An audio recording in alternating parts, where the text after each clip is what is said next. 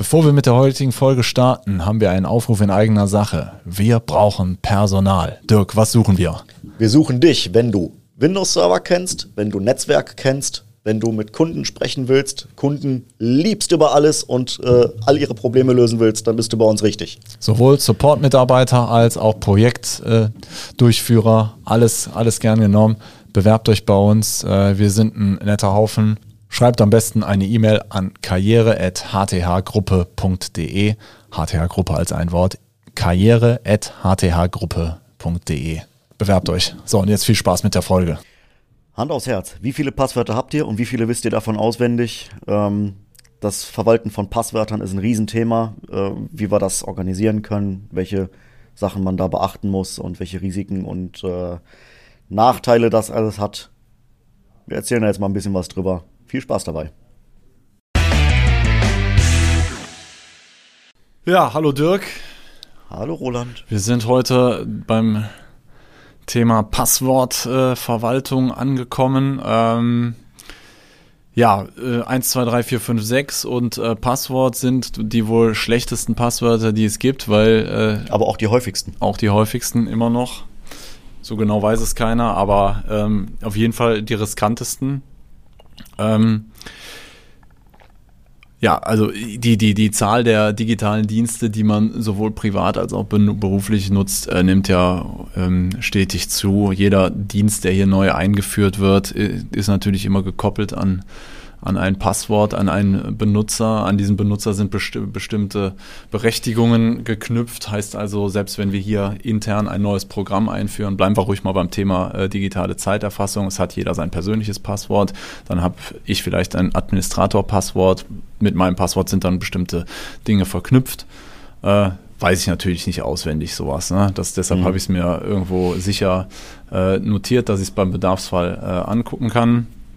Ähm, ja, erstmal, was würdest du eigentlich so empfehlen, wie so ein, wie, wie geht man am besten mit seinem Passwort um? Wie, wie erstellt man überhaupt äh, das beste Passwort? Ja, das, das beste Passwort, ähm, also es gibt ja so diesen, diesen klassischen äh, Witz von wegen, äh, IT-Abteilung hat neue Passwortrichtlinien erstellt, äh, die muss dieses, dieses, dieses erfüllen und zur Einfachheit halber haben wir die zwei möglichen Passwörter, die es noch gibt, hier unten mal aufgeschrieben.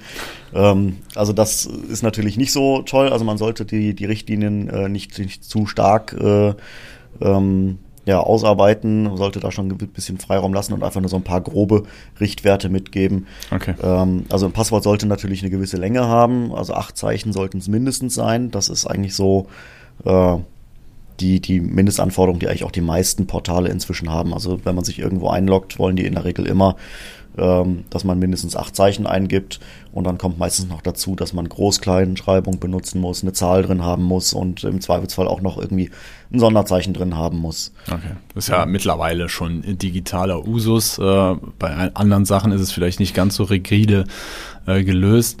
Äh, trotzdem, also ich habe mal gehört, alles das, was, was man sich zu leicht merken kann, sprich ein Begriff, der vielleicht im Duden steht, kommt ja, zum Beispiel genau, nicht so gut also, in Frage.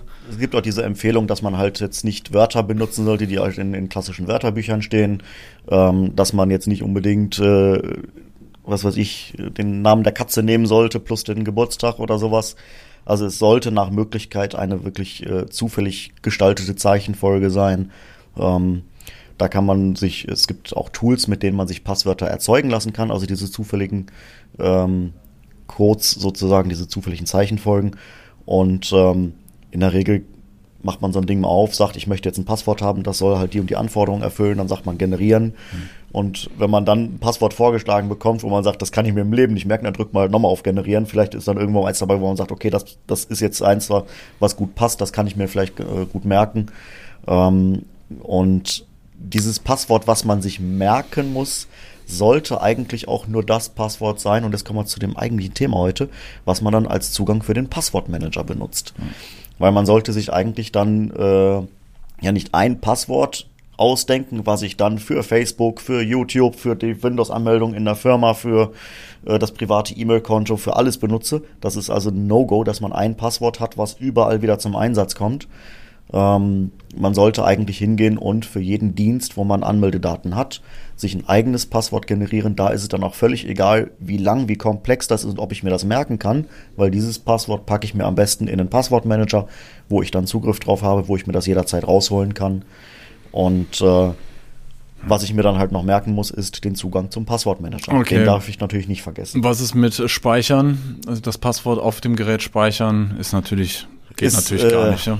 Also es gibt natürlich auch Geräte, wo es ja für bestimmte Sachen vertretbar ist, wenn ich jetzt hier zum Beispiel irgendwie ein Login habe für irgendeine äh, Shop-Seite oder sowas, wo ich häufiger mal was bestelle und ich mache das vom Smartphone aus.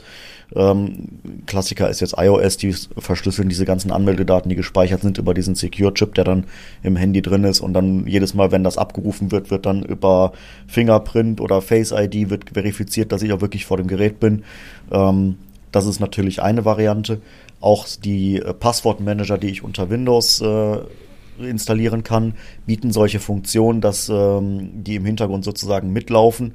Und wenn die merken, ich gehe gerade auf eine bestimmte Seite, die Anmeldedaten erfordern, dann schlag, äh, schlägt der Passwortmanager vor, soll ich jetzt die Anmeldedaten hier für dich eintragen. Okay. Ja, überhaupt die Notwendigkeit, um das mal so sich zu verdeutlichen. Ähm, also ich selber spiele ja ganz gerne schon mal Online-Schach, äh, jetzt nicht besonders gut, aber ähm, deshalb, also es interessiert mich halt ein bisschen. Damals als äh, Kasparov gegen Deep Blue gespielt hat, er war ja der letzte, ähm, letzte Mensch, der so ein professionelles Schachprogramm schlagen konnte. Und danach hat einfach die Rechenpower von den äh, Maschinen dermaßen zugenommen. Also man sagt jetzt, glaube ich, straft mich nicht lügen, aber ich glaube, so ein äh, gutes Schachpro professionelles Schachprogramm kann 100 Millionen äh, Operationen pro Sekunde durchführen und äh, Kasparov kann dann vielleicht einen Zug berechnen und demzufolge werden natürlich dann auch Passwörter äh, versucht äh, anzufragen. Und je Genau. mehr, je, je komplexer, je länger, je mehr Zeichen überhaupt zur Verfügung stehen, desto schwieriger wird es auch für äh, die Knackmaschine, äh, Genau. das zu knacken.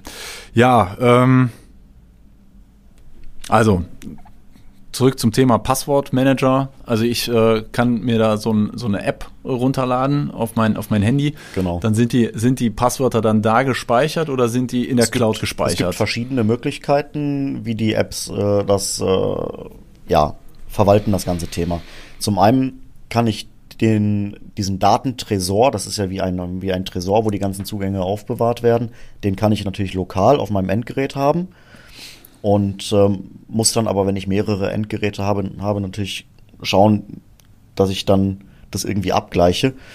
Ähm, es gibt aber auch komfortablere Lösungen, dass ich zum Beispiel diesen Tresor äh, in einem Cloud-Speicher ablege und dann alle meine Endgeräte auf diesen Cloud-Speicher zugreifen. Das kann man auch durchaus machen, weil dieser Tresor halt in sich nochmal verschlüsselt und geschützt ist. Das heißt, den kann ich ruhig in einem Cloud-Speicher ablegen, ohne dass ich jetzt sage, oh, dann kann aber der Cloud-Anbieter da ja reingucken. Das ist nicht der Fall, dadurch, dass ich ja diesen Tresor mit meinem Passwort auch verschlüsselt habe.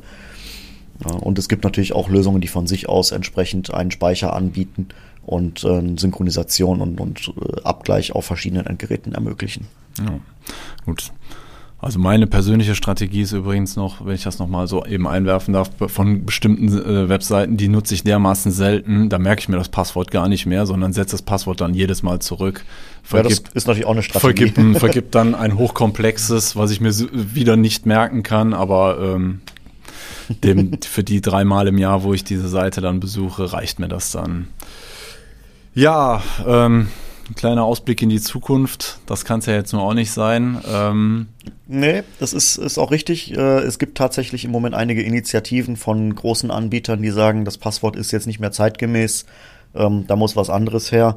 Und ähm, es gibt jetzt die ersten Anbieter, die mit Lösungen um die Ecke kommen, wo man sagt, äh, ich habe kein Passwort mehr, sondern äh, ich melde mich über einen anderen Weg an. Das kann dann ein biometrisches Merkmal sein, das kann äh, quasi eine Komponente sein, dass ich das mache wie bei, also man kennt es vielleicht von dieser Thematik Zwei-Faktor-Authentifizierung, wenn ich jetzt irgendwo bei, bei Facebook oder sowas äh, das äh, äh, mich anmelde und dann habe ich auf der App irgendwo so diesen, diesen Token, nennt sich das, mit dieser Zahl, die ich dann als zweiten Faktor immer noch eingeben muss.